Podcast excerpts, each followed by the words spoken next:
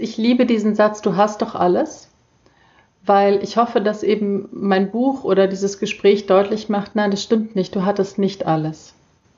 Also das finde ich zum einen mal wirklich hilfreich, sich bewusst zu machen, was alles fehlt und dass dieses Du hast doch alles einfach die Hälfte des Lebens ausklammert, nämlich die komplette Innenseite.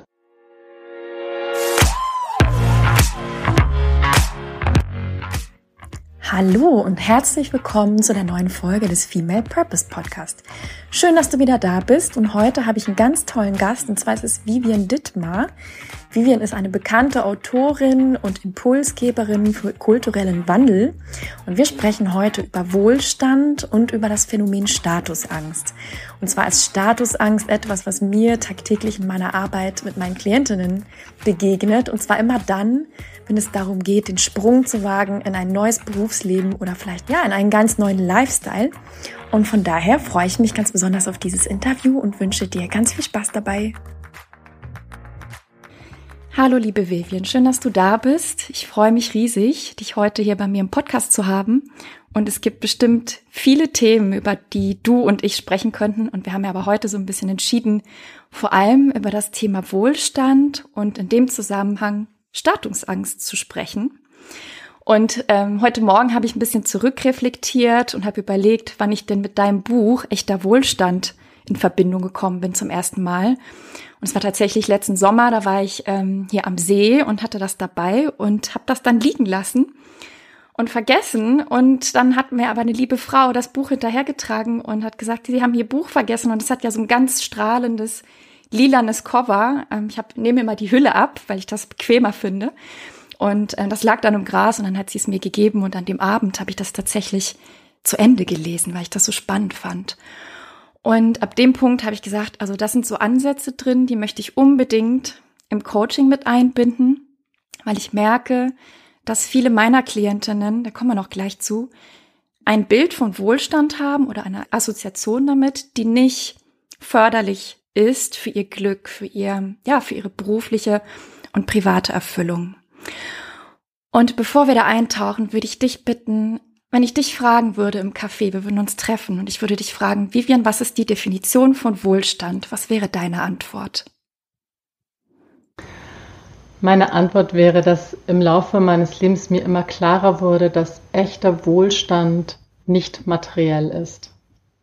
Das bedeutet, dass unsere materiellen Grundbedürfnisse natürlich abgedeckt sein müssen. So davor können wir überhaupt nicht von Wohlstand sprechen. Doch echter Wohlstand beginnt natürlich nach der Deckung der Grundbedürfnisse. Und da gibt es ganz viele nicht materielle Bedürfnisse, die wir in unserer Gesellschaft versuchen, materiell, durch materielle Konsumgüter, durch meines Erachtens Ersatzbefriedigungen zu stellen. Und echter Wohlstand ist etwas, was wir lediglich kultivieren können, nicht jedoch horten können, wie wir das bei materiellem Besitz immer wieder versuchen oder teilweise auch sehr erfolgreich tun.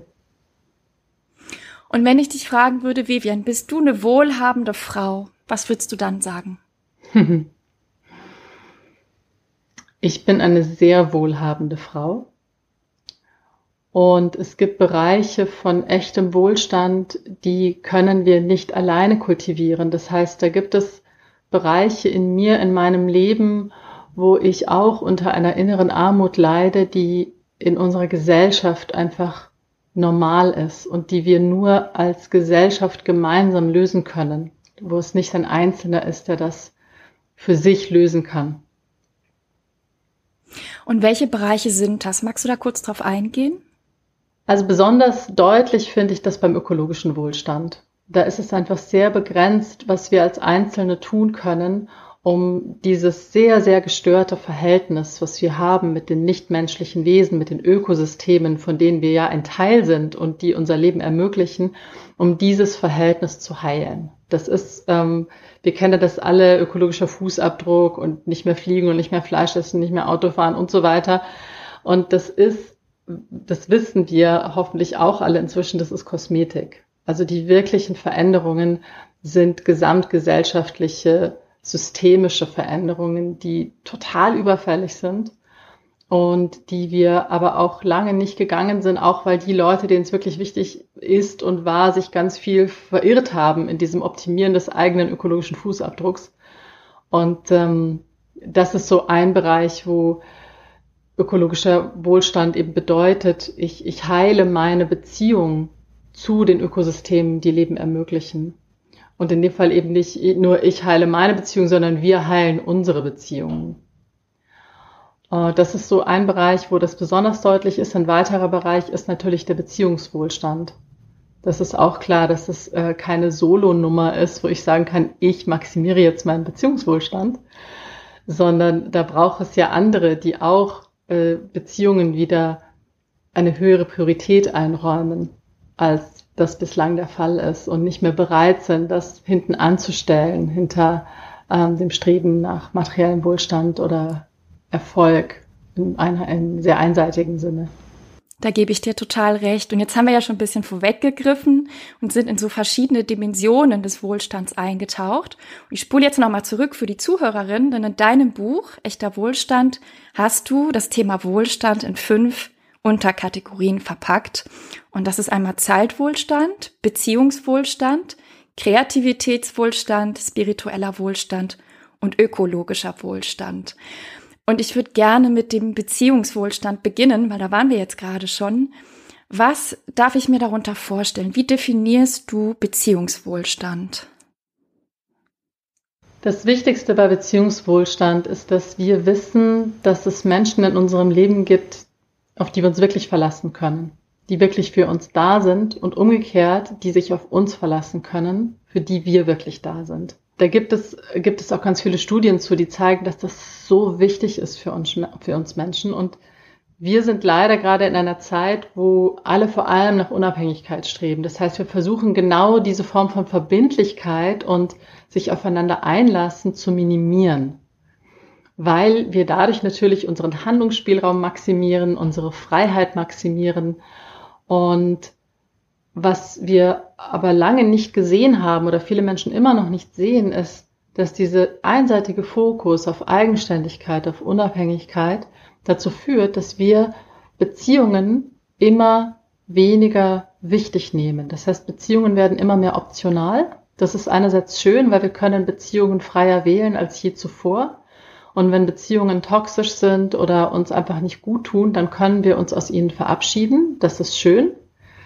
Andererseits ist es so, dass Beziehungen ein Stück weit immer schwierig oder herausfordernd sind, weil Menschen einfach schwierig oder herausfordernd sind. Klar. Und wir dann eben schnell da landen, dass wir eine Beziehung nach der anderen einfach aussortieren und halt in der Einsamkeit landen, was wirklich ein großes, großes gesamtgesellschaftliches Problem ist in allen reichen Industrienationen und was uns nachweislich sehr, sehr krank macht. Und da plädiere ich eben sehr stark dazu, wieder Abhängigkeiten bewusst einzugehen, und zwar gesunde Abhängigkeiten, positive Abhängigkeiten, wo wir uns wieder trauen, einander zu brauchen, füreinander da zu sein und anerkennen, dass diese fantastischen Absicherungssysteme, die wir haben, die ganzen Versicherungen, die staatlichen Systeme, dass die kein Ersatz sind für dieses grundmenschliche, wir sind füreinander da. Da ist jemand, da weiß ich einfach, wir können uns aufeinander verlassen. Also das ist eine ganz zentrale Dimension von Beziehungswohlstand. Die zweite Dimension von Beziehungswohlstand, die ich kurz anschneiden möchte, ist, mit wem in meinem Leben kann ich nackt sein? Im übertragenen Sinne. Also wo muss ich nicht so tun, als wäre ich irgendwie klüger, erfolgreicher, bewusster, ähm, reicher oder was auch immer, als ich es tatsächlich bin. Und das ist etwas, was wir in allen Gesellschaften sehen, wo es einen großen Unterschied gibt zwischen arm und reich oder wo materieller Wohlstand eine große Rolle spielt und das korreliert. Also je größer die Unterschiede, desto wichtiger wird eben das Äußerliche, das Materielle. Da ist eben dann so ein, ein Riesen, eine Verlagerung in der Interaktion, dass wir immer mehr eigentlich Schauspielern. Das heißt, dass wir einander etwas vorspielen von wer wir sind. Und das sieht man ja besonders krass in den sozialen Medien. Facebook, Instagram sind ja bekannt dafür, oh ja. dass wir dann so falsche Personas aufbauen. Oft ohne es zu merken. Und das ist unglaublich anstrengend und führt halt auch nochmal zu einer tieferen Einsamkeit, weil wir dann vielleicht mit Menschen Zeit verbringen, aber wir merken wir sind ja gar nicht wirklich in Kontakt miteinander, weil wir uns gar nicht mehr zeigen können, wie wir eigentlich sind in unserer ganz menschlichen Unvollkommenheit.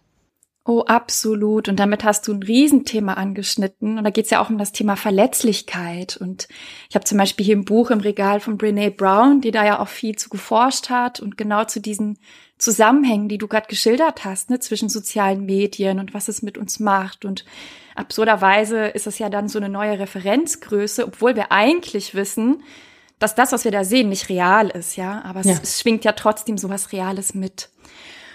Und wenn du sagst, wir müssen da wieder hinkommen, uns mehr zu zeigen, uns mehr zu verbinden, wirklich echte Verbindungen zu schaffen, wie können wir das machen? Was wäre denn so ein erster Schritt, um das zu erreichen? Hm. Also ein Schritt ist wirklich dieses Ideal der Unabhängigkeit in Frage zu stellen und damit so eine, eine Korrektur mal auch zu machen von dem Selbstbild, nach dem wir streben oder von dem Ideal, mit dem wir uns ständig abgleichen. Und da eine gesündere Mitte zu finden und dass wir einfach sehen, ein gesundes Erwachsensein bedeutet, ich weiß um meine Unabhängigkeit und Gestaltungsfähigkeit, ich weiß aber auch um meine Abhängigkeit und kann die auch gut gestalten. Und dann kann ich anfangen, wirklich zu gucken, okay, wer in meinem Leben ist ein Mensch, mit dem ich mehr Abhängigkeit im positiven Sinne wagen kann wo ich mich mehr einlassen kann, wo ich mehr brauchen zulassen kann und auch zulassen kann, dass diese Person mich mehr braucht. Mhm. Das ist mal ein Schritt, den wir machen können. Und das kann total schön sein, sich dafür wieder zu öffnen, weil wir dann einerseits merken wir, okay, da sind vielleicht Ängste, die hochkommen, aber es sind auch Sehnsüchte da von Anteilen, die einfach lange unterdrückt waren. Ja. In den meisten Menschen, weil wir uns das nicht mehr erlauben. Und was mir da direkt einfällt, ist ein Satz, ist ein Glaubenssatz, den ich oft im Coaching höre, nämlich ich darf nicht um Hilfe bitten. Genau.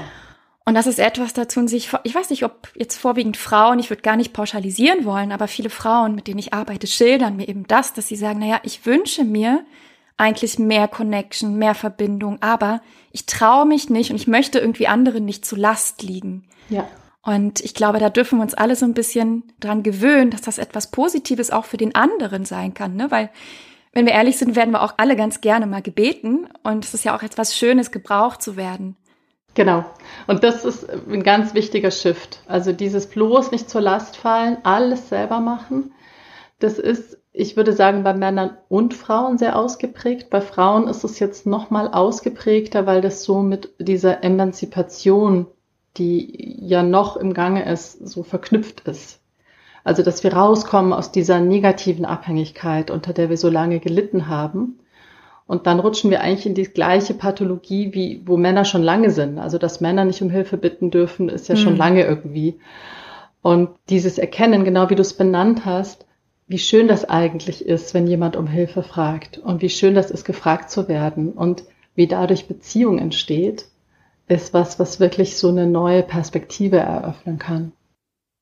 Total. Und ich habe die Erfahrung gemacht, dass Menschen super gerne um Hilfe gebeten werden oder dass Menschen generell ganz offen reagieren. Ich meine, unser Podcast-Interview ist ja auch so zustande gekommen, wenn man möchte, dass ja. ich dich gebeten habe, hier aufzutreten, weil ich natürlich auch eine Verbindung mit deiner Arbeit habe.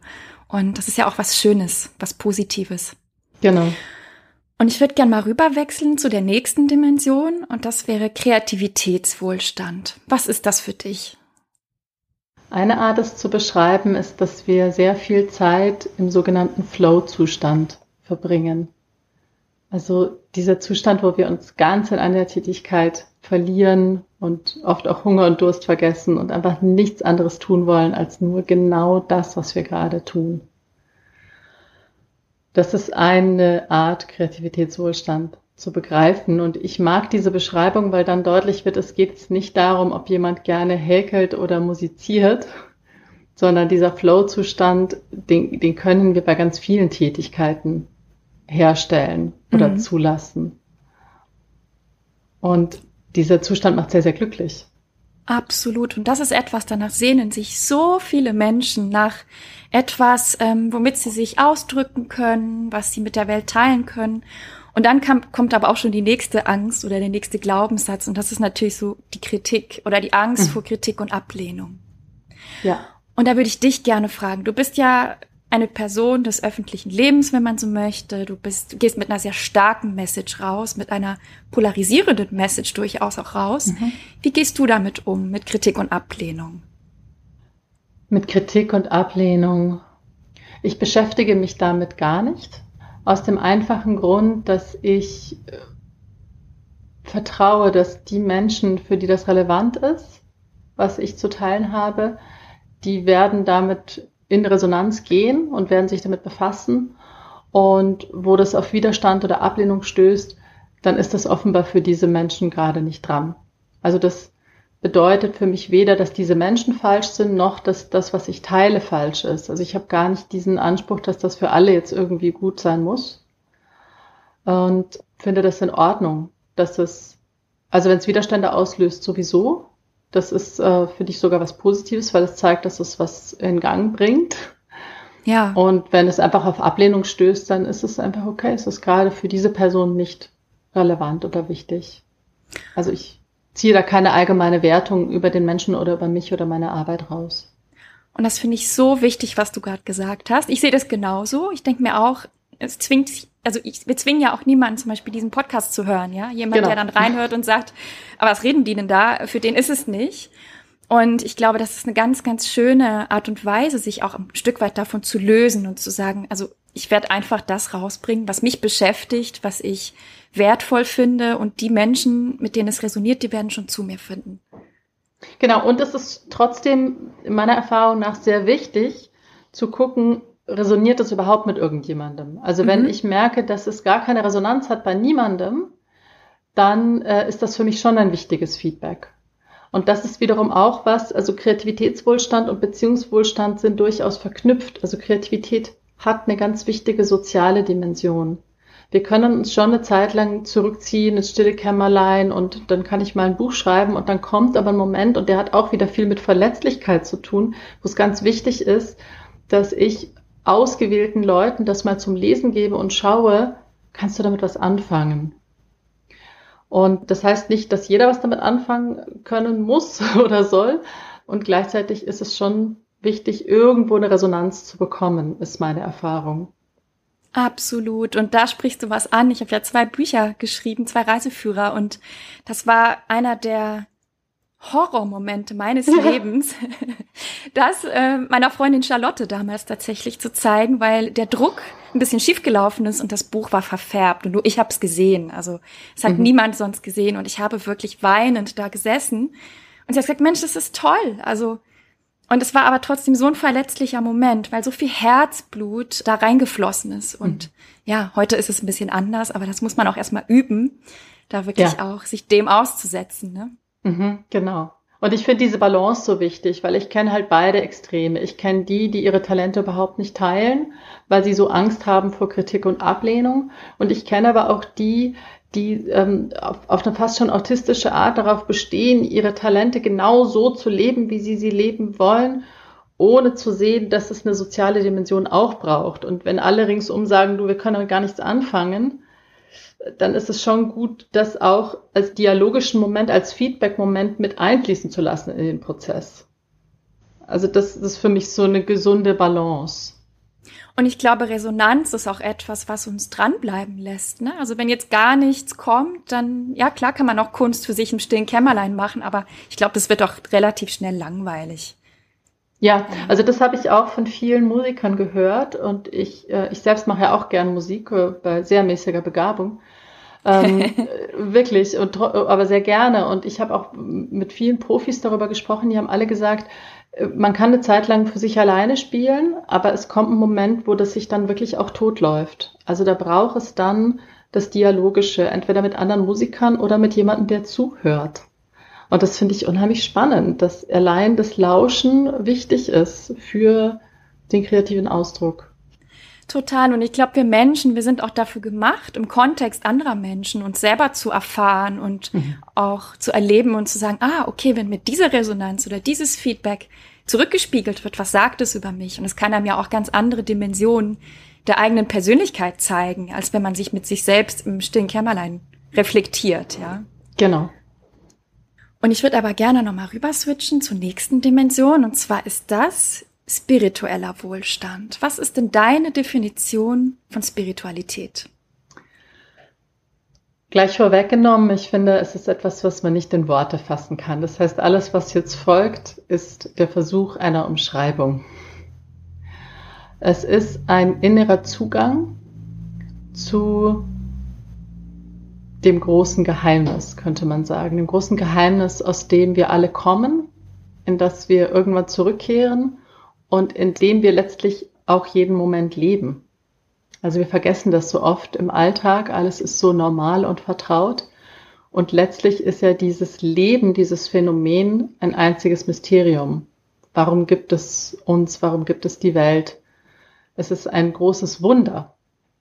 Und im Bewusstsein dieses Wunders zu leben und einen inneren Zugang dazu zu haben, ist eine mögliche Umschreibung von spirituellem Wohlstand.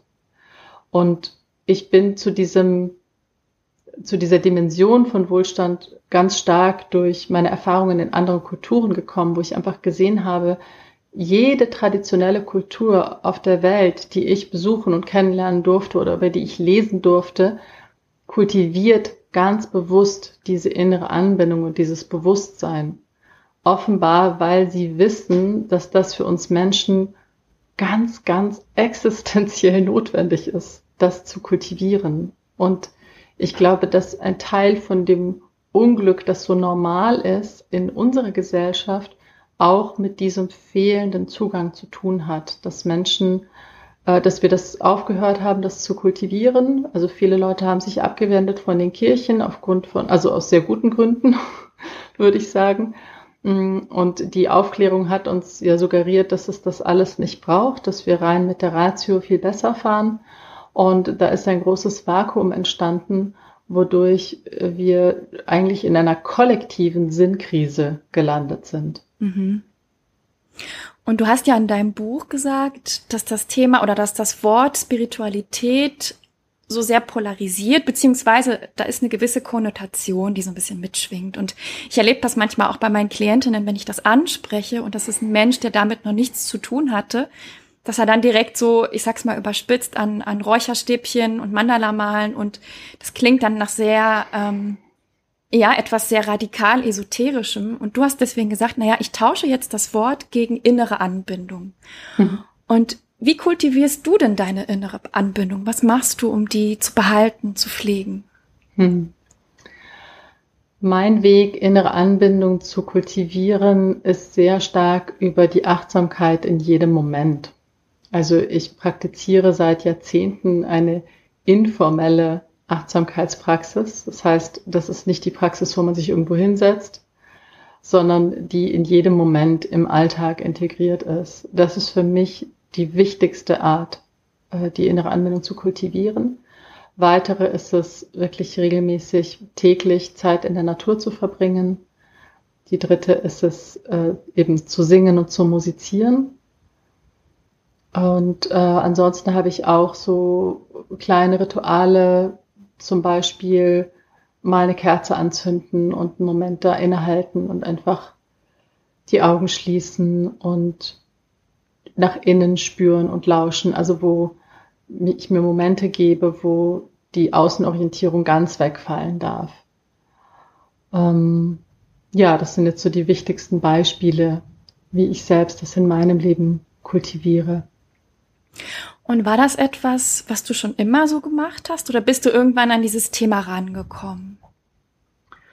Es ist ein Thema, was mich sehr früh gerufen hat, weil ich ja meine frühe Kindheit auf Bali verbringen durfte, in einem sehr traditionellen Setting. Und die balinesische Kultur ist ja durchdrungen von spirituellem Wohlstand. Also die mhm. kultivieren das ja ganz exzessiv, könnte man sagen. Und dadurch, ich habe das als, als Kleinkind schon intensiv aufgesogen und hatte dann immer, wenn ich in Europa war und später in den USA, so wirklich ein Defizit und ein großes Sehnen, was mich dann auch wieder zurückgeführt hat nach Asien. Und dann gab es ganz wichtige Jahre, die ich in Indien verbracht habe, wo sich das in mir ganz stark gefestigt hat. Also von unabhängig vom kulturellen Kontext, wo ich verstanden habe, oder besser erfahren habe, das ist was Grundmenschliches. Das hat jetzt nichts mit Räucherstäbchen zu tun oder mit balinesischen Tempeln oder sonst was, ja. sondern das ist ein grundmenschlicher innerer Zugang zu unserer eigenen Lebendigkeit, zu diesem Wunder des Lebens und ich würde eben auch sagen zur Heiligkeit des Lebens. Und das meine ich jetzt eben gar nicht im kirchlichen Sinne, sondern einfach im Sinne des, des Leben ist schützenswert, weil das Leben eben ein Wunder und etwas Einzigartiges ist.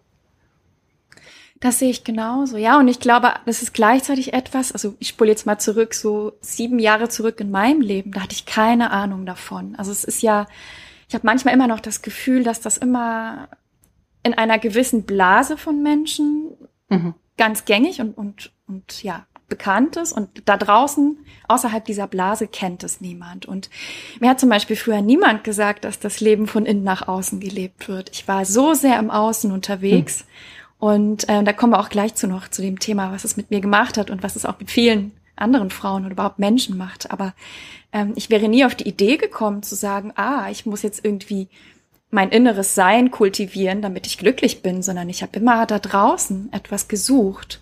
Mhm. Und irgendwann ist halt ein riesen Mismatch entstanden und ich glaube, das kennen wir alle, dieses Gefühl ähm, von Leere ja. und eben nicht angebunden zu sein. Und ähm, das ist etwas, das, das lässt einen verzweifeln, das lässt einen womöglich sogar eine Sinnkrise haben. Mhm. Und vor allem aber kann das auch ein Katalysator sein, um eben diesen Prozess anzustoßen, umzudenken und ja, einfach auch diese innere Arbeit dann zu kultivieren oder sich damit zu beschäftigen. Und ich würde aber gerne nochmal zurückgehen auf ähm, das Thema Bali, denn du bist ja oder hast eine Zeit in Bali verbracht und ich habe gerade in deinem Buch nochmal gelesen, da gibt's so eine schöne Passage in dem Kapitel zu Zeitwohlstand. Hm. Und zwar geht's um die balinesische Hochzeit.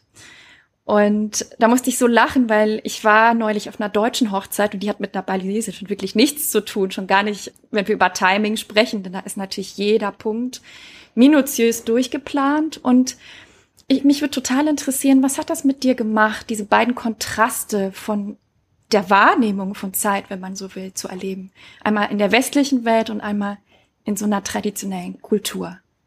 Also es war einfach auffällig, wie gelassen die Menschen auf Bali waren und wie viel Zeit sie hatten. Und ich spreche jetzt bewusst äh, in der Vergangenheit, weil sich das natürlich gewandelt hat in den letzten Jahrzehnten. Aber damals, vor 40 Jahren, war das wirklich auffällig. Äh, und der Kontrast einfach zu Europa und später USA, wo es ja schon zum guten Ton gehört, keine Zeit zu haben, permanent gestresst zu sein. Also wer Zeit hat, ist ja nicht wichtig. Mhm. Und ich habe dort einfach gesehen, dass Menschen mit einer großen Gelassenheit ihren Alltagsverrichtungen nachgehen, was ganz, ganz viel manuelle Arbeit beinhaltete, also zum Beispiel wirklich mit Eimern das Wasser von der Quelle zu holen und wir denken ja dann sofort, oh Gott, das kann ich ja gar nicht, ich habe ja gar keine Zeit für sowas. Also das denken wir ja bei ganz vielem und haben immer mehr Maschinen, die uns eben vermeintlich die Arbeit abnehmen und uns dadurch Zeit schenken. Und es passiert aber das genaue Gegenteil. Also gerade durch diese Langsamkeit, also man muss sich das mal vorstellen, die Frauen gehen zusammen zur Quelle. Allein der Weg dahin ist Zeit, um schönen Plausch zu halten. Dann sind sie an der Quelle und dann, es war damals einfach nur ein Wasserhahn im Dorf, da muss jeder einzelne 20 Liter einmal volllaufen. Ja, das ist wieder Zeit für einen Plausch.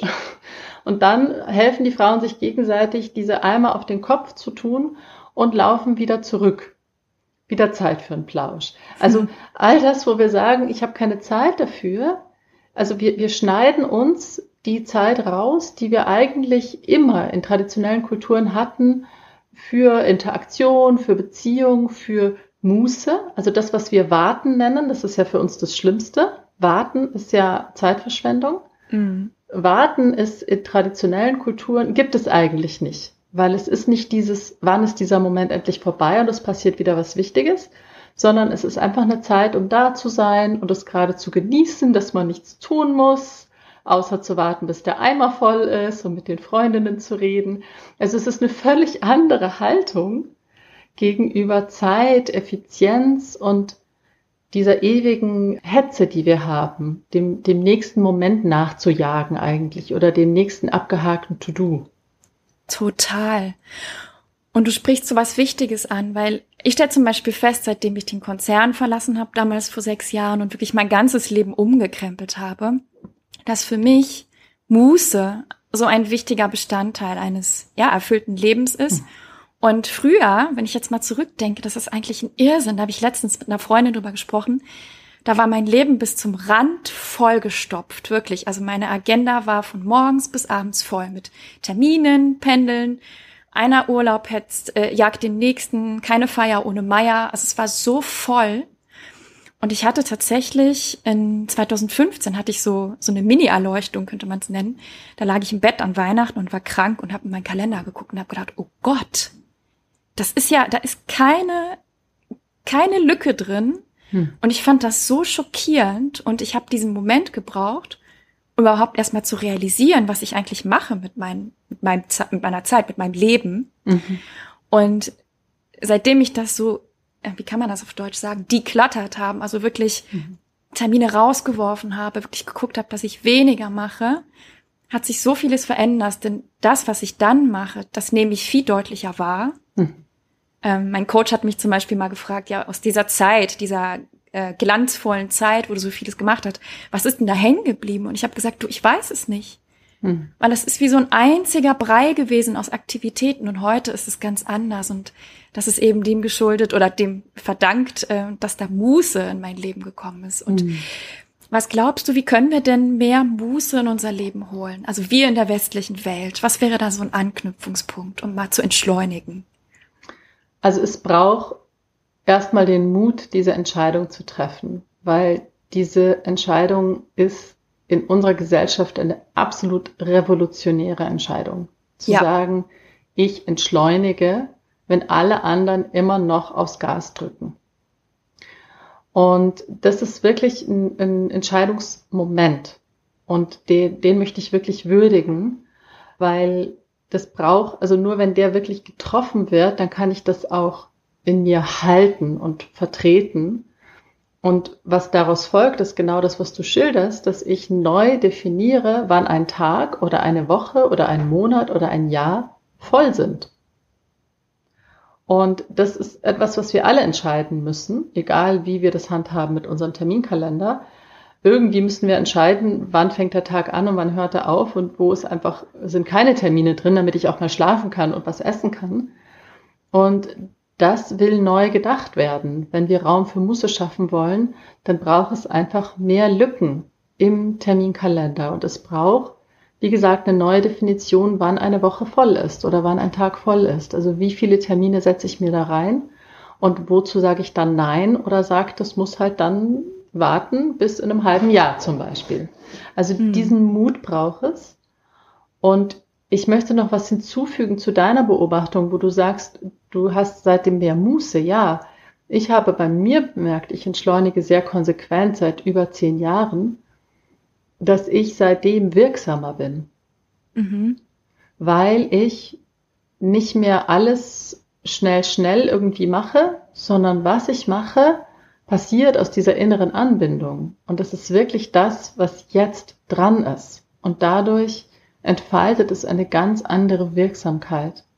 Das heißt, diese Angst, die viele haben, dass sie nicht mehr hinterherkommen oder dass, ähm, dass sie nicht mehr wirklich dann einen Impact haben können oder so, die möchte ich da einfach ein bisschen in Frage stellen zumindest, weil das sich überhaupt nicht mit meiner Erfahrung deckt. Es ist eher, wenn ich zu, zu viel mache, dann werde ich zu schnell und dann kann ich die Dinge nicht mehr aus dieser inneren Anbindung heraus machen und dann tue ich auch vieles, was es gar nicht braucht und was sich dann als ähm, eigentlich Zeitverschwendung entpuppt. Absolut. Und es ist eigentlich wie so eine Anreihung ne, von Ereignissen. So das eine jagt das nächste und ich kann das Einzelne gar nicht mehr so, so da rausfiltern. Und ja. du hast aber gerade was so Wichtiges gesagt, nämlich es braucht Mut, da ja. auszusteigen. Und das ist ein ganz großes Thema, mit dem ich auch täglich in Kontakt komme. Dieses Nicole, ich habe so Angst, wenn ich diese Spirale, dieses Karussell verlasse, dass sich Leute abwenden werden, dass ich meinen Status verliere, dass ich dann nicht mehr so wichtig bin, dass ja, ich vielleicht dann nicht mehr zu der nächsten Cocktailparty eingeladen werde. Hm. Was, was sagst du dazu? Was ist dein Gedanke oder was sind deine Erfahrungen? Also erstmal möchte ich diese Ängste als sehr real würdigen. Und das ist sehr gut, wenn die an die Oberfläche kommen, weil sie in vielen Menschen unterbewusst eine enorme Macht haben. Das heißt, erstmal möchte ich das feiern, wenn sich das bei jemandem zeigt. Und schon mal dieser Mut da ist, sich das überhaupt einzugestehen. Ja, das ist super. Das zweite ist, dass ich wirklich sensibilisieren möchte für das Thema Statusangst, weil ich weiß, dass sehr viele Menschen ein Leben leben, das ihnen überhaupt nicht entspricht. Und der Grund, auf den es hinausläuft, ist wirklich Statusangst. Und Statusangst ist ein ziemlich gut erforschtes Phänomen, beschreibt eben die Angst, den eigenen Status nicht halten zu können. Wenn wir uns Status genauer anschauen, dann sehen wir, dass das ein soziales Konstrukt ist. Und dass dieses soziale Konstrukt, ja, das ist wie des Kaisers neue Kleider. Also es ist nicht real, es hat überhaupt keinen Wert an sich. Aber wir müssen uns dessen erstmal bewusst werden, dass der Kaiser nackt ist, bevor wir dann sagen können, oh wow, das ist ja wirklich gar nicht wichtig. Das entspricht ja gar nicht meinen eigentlichen Bedürfnissen, ja. sondern meine Beziehungen kommen zu kurz. Ich habe keine Zeit für Muße. Ich kann meine Talente nicht leben und, und, und. Meine innere Anwendung kommt zu kurz, äh, mein Kontakt mit der Natur kommt zu kurz, um jetzt mal die fünf Dimensionen durchzugehen. Und ich tu all das hinten anstellen für dieses ominöse Statusding. Also, dass ein paar Leute meinen, ich bin im Buch der coolen Leute. so. Also, dass ich irgendwie zu so einem komischen Club gehöre ja. wo ich halt bestimmte Insignien brauche, um zu diesem Club zu gehören. Ich brauche äh, bestimmte Hobbys, ich brauche einen bestimmten Wohnort, ich brauche ein bestimmtes Auto, ich brauche ein bestimmtes whatever, Job natürlich. Und es ist aber alles so künstlich und oberflächlich und geht so an den wahren Bedürfnissen der Menschen vorbei. Und wenn ich das einmal wirklich gesehen habe, und das braucht Mut, sich das wirklich anzuschauen, weil das sehr schmerzhaft ist, zu sehen, wie leer das ist und zwar nicht nur für mich selbst, sondern auch für alle anderen, die danach streben. Ich glaube, das ist ein wichtiger Schritt, dass wir das sehen, wie viel Leere damit kaschiert wird. Ja. Und wenn wir das einmal wirklich gesehen haben, dann ist es sehr schwer, das dem weiterhin nachzurennen, weil es überhaupt keinen Sinn mehr macht, äh, die Zeit mit unseren Liebsten zu opfern, um irgendwie der nächsten Karriereleiter hinterher zu jagen. Oh ja, und was ich aber auch gemerkt habe, zumindest bei mir und auch bei vielen anderen Menschen, die ich kenne, die diesen Switch irgendwann, diesen Stecker gezogen haben, wenn man so möchte. Man hat so eine Erkenntnis oder man hat vielleicht so verschiedene Momente, in denen man auf den Trichter kommt, hm, was praktiziere ich hier eigentlich? Und ich erinnere mich so sehr an einen Abend einer Freundin, so damals vor sechs Jahren oder so, da habe ich gesagt, du, ich glaube, ich werde kündigen. Und sie sagte, also alles aus dem Gesicht gefallen und sie sagte, warum denn? Du hast doch alles. und dann habe ich gedacht, stimmt. Und wirklich, Vivian, ich habe mich so geschämt. Ich bin nach Hause gegangen und habe gedacht, stimmt, warum? Also ich habe mich wirklich zutiefst geschämt. Warum bin ich mhm. nicht glücklich? Ich habe diesen tollen Job, diesen tollen Dienstwagen, diese tolle Wohnung, diese tolle mhm. Beziehung, diese fancy Urlaube. Und warum bin ich nicht glücklich? Und mhm ich bin dann zwei Jahre noch in meinem alten Job geblieben, weil ich überhaupt mhm. niemanden in meinem Umfeld hatte, der irgendwie anders dieses Thema gedacht hat oder gelebt hat. Und dann bin ich irgendwann, dann war der Schmerz irgendwann so groß, dass ich gesagt habe, so und jetzt muss ich den Stecker ziehen. Und das hat sich angeführt wie ein Drogenentzug. Ja. Also das war richtig bitter und richtig schmerzhaft. Und äh, da bin ich sehr froh, dass ich eine tolle Coaching gefunden habe, die mich in der Zeit unterstützt hat. Und mhm. was würdest du so Leuten sagen, die auf der Schwelle stehen, die so mhm. das schon ahnen, dass das nur eine mhm. Maske ist, aber die sich nicht trauen, da zu springen. Ja. Also das eine ist, ich liebe diesen Satz, du hast doch alles, weil ich hoffe, dass eben mein Buch oder dieses Gespräch deutlich macht, nein, das stimmt nicht, du hattest nicht alles. Also das finde ich zum einen mal wirklich hilfreich, sich bewusst zu machen, was alles fehlt und dass dieses Du hast doch alles einfach die Hälfte des Lebens ausklammert, nämlich die komplette Innenseite. Mhm. Und dann können wir das leichter auch begründen. Moment mal, was eigentlich alles fehlt. Das zweite ist, ich äh, liebe deine Beschreibung von einem Drogenentzug, weil meine Beobachtung ist nämlich genau diese. Das ist eine Form von Sucht. Diese, dieses Hinterherjagen von Status, Erfolg, Geld, Konsum. Und ich meine das nicht nur im übertragenen Sinne, sondern ich meine das auch wirklich biochemisch, dass einfach jedes Mal, wenn du einen Erfolg verbuchst, wenn du äh, die, in, in Bonuszahlung bekommst und so weiter oder den tollen Urlaub leistest oder ein schickes Designerteil, jedes Mal wird dein Belohnungssystem im Gehirn aktiviert. Und das Problem ist aber, dass diese, dieser Konsum das nur ganz kurz aktiviert. Das heißt, du hast einen kurzen Euphorieschub, der dann schnell abebbt und dann brauchst du den nächsten Kick. Ja. Und da ist wirklich ein Entzug, der ansteht. Also wenn jetzt jemand zuhört und sagt, boah, ich bin genau an dieser Schwelle, ja, bereite dich auf einen Entzug vor.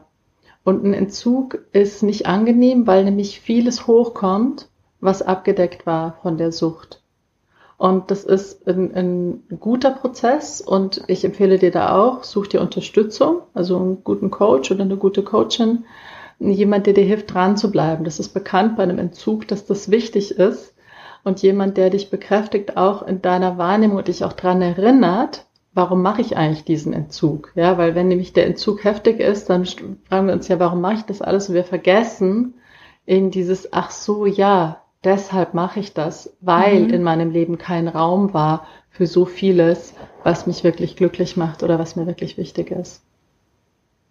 Total. Und was ich aber auch oft erlebe, ist, dass man dann zwar sich eine Hilfe sucht und das ist dann schön und man hat so einen Container, so ein Safe Space, in dem man dann eben Sparring hat. Aber dann muss man ja auch das Umfeld betrachten. Und für mich war das damals schon sehr schwer, weil ich immer noch viele Freunde hatte, die im Konzern waren oder immer noch habe, die dieses, ja, dieses andere Leben auch immer noch leben. Was, wie kann ich das denn so ein bisschen puffern? Also wie kann ich mich da auf ein gutes Fundament stellen, dass ich auch getragen bin, das durchzuziehen, wirklich, mich davon zu lösen? Also das war genau einer der Gründe, warum ich gesagt habe, ich möchte diese fünf Dimensionen von echtem Wohlstand formulieren, damit wirklich dieser Richtungswechsel, den viele Menschen vollziehen, aber die vollziehen den oft so in so einem Blindflug. Die wissen gar nicht so genau, warum und wo geht's eigentlich hin. Und mit diesen fünf Dimensionen kann man sehr schön wirklich benennen, okay, es ist nicht so, dass ich jetzt einfach mein Leben wegschmeiße, wie das oft aussieht, sondern ich vollziehe einen Richtungswechsel. Das heißt, statt dass ich jetzt weiter Statuswohlstand äh, optimiere, beginne ich echt Wohlstand zu kultivieren. Und das bedeutet eben, dass ich nicht nur jetzt vielleicht mir äh, die teure, schicke Wohnung nicht mehr leiste und stattdessen mich nach was günstigerem umsehe, um eben mehr Freiraum zu schaffen. Das heißt, da ist erstmal ein Verlust von Status. Aber dann ist ein Zugewinn an Zeitwohlstand, ein Zugewinn an Beziehungswohlstand, weil ich plötzlich wieder Raum habe für Begegnung, ein Zugewinn an Kreativitätswohlstand und so weiter. Also, dass das benennbar wird und wir auch wirklich uns auf was ausrichten können und nicht nur dieses, oh, ich lasse das jetzt alles weg und dann ist nur noch Leere. Und dieses Ausrichten auf das andere führt dann sehr bald dazu, dass die anderen Leute, die noch voll in diesem Statusding drin hängen, auch sehen, oh wow, da ist ja was, also die lebt jetzt was, das, das kann ich mir nicht leisten. Mhm. Ja, das ist mir nicht möglich. Und, und das berührt dann was und dann stehen einfach zwei Wohlstandsformen oder zwei Definitionen von Wohlstand nebeneinander. Statt dass der eine eben da in seinem schicken, ich bin ja so geil, weil das ist ja was Status macht, und der andere einfach nur, ja, ich habe mein Leben äh, weggeschmissen. Ja, also das ist ja so das Narrativ, was oft da ist. Und die, dieser echte Wohlstand, wenn jemand den wirklich kultiviert, das wird bald spürbar und das macht auch was mit Menschen. Also auch Menschen, die selber noch in einer anderen Richtung unterwegs sind. Ich weiß nicht, ob du das auch schon erlebt hast, aber für mich ist das Total. immer sehr deutlich.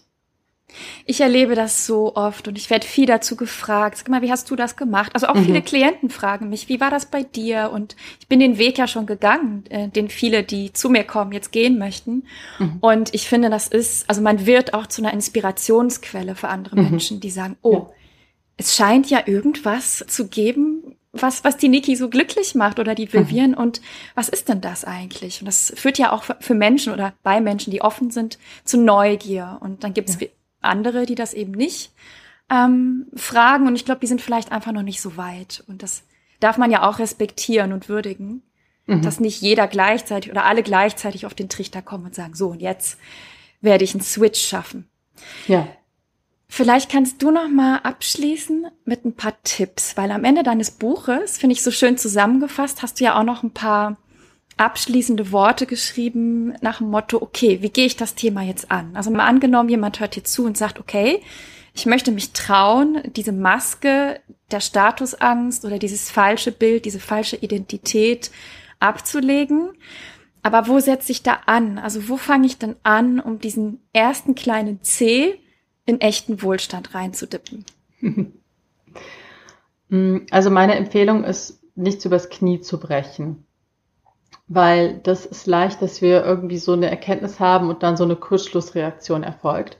Und klar, es gibt Momente im Leben, da ist es einfach reif. Also vielleicht hörst du jetzt zu und du merkst so, okay, das ist jetzt der Tropfen, der das fast zum Überlaufen bringt und ich weiß schon so lange, ich muss kündigen und ich mache das jetzt. Dann mach das. Aber allgemein empfehle ich wirklich, das eher kleinschrittig anzugehen und sich erstmal im Inneren mit den verschiedenen Wohlstandsformen zu befassen und wirklich mal so eine Bestandsaufnahme zu machen. Und dann ist ein sehr guter Startpunkt der Zeitwohlstand. Also das ist ein guter Punkt, um anzufangen, mal zu schauen, wie kann ich mehr Luft in diesen übervollen Terminkalender bringen und Raum schaffen für Beziehungen und für Kreativität. Weil die drei, die formen wirklich so ein Dreieck, weil wir brauchen, damit wir Zeit genießen können und nicht nur mit Konsum füllen, brauchen wir eben Beziehungswohlstand und Kreativitätswohlstand. Und umgekehrt brauchen wir für diese beiden Dimensionen wiederum Zeit. Und da empfehle ich eben, fang mit Zeitwohlstand an, fang an, dir kleine Freiräume zu schaffen. Vielleicht ist es auch mal, ja, ein Sabbatical ist dann schon was Großes, aber vielleicht ist es auch mal ein, ein längerer unbezahlter Urlaub. Das ist auch was, wo viele Leute mal anfangen, sich so einen Raum zu schaffen, um das auch mal so zu testen. Ja, was ist, wenn ich mir mal einen Raum nehme für diese anderen Wohlstandsdimensionen? Weil das ist ja was, was was wachsen will. Also wenn ich jetzt von jetzt auf gleich versuche, das komplett zu switchen, dann lande ich ja erstmal in so einer Leere, weil ja ganz viele Defizite da sind.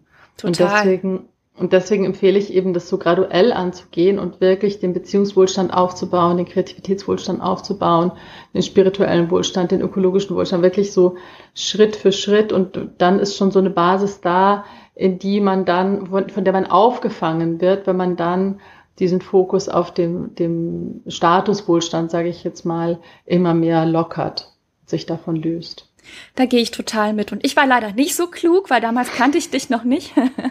und ich habe den Stecker auf einmal gezogen und bin damit in einer Sinnkrise gelandet. Aber das war dann auch gut und richtig so im Nachhinein betrachtet. Damals war es sehr unangenehm, aber man lernt ja auch immer etwas daraus. Und jetzt ist mein Leben ganz anders. Aber mhm. ich finde, das hast du ganz schön zusammengefasst, zu sagen, ja, sukzessive anfangen. Und ich erlebe das auch in Arbeit mit meinen Frauen. Es geht ganz, ganz oft über, über, den, über die Dimension Zeit Einfach mhm. überhaupt erstmal Zeit zu schaffen, damit etwas Neues, Schönes entstehen kann, ja. Und das schafft man selten in einer 80-Stunden-Woche.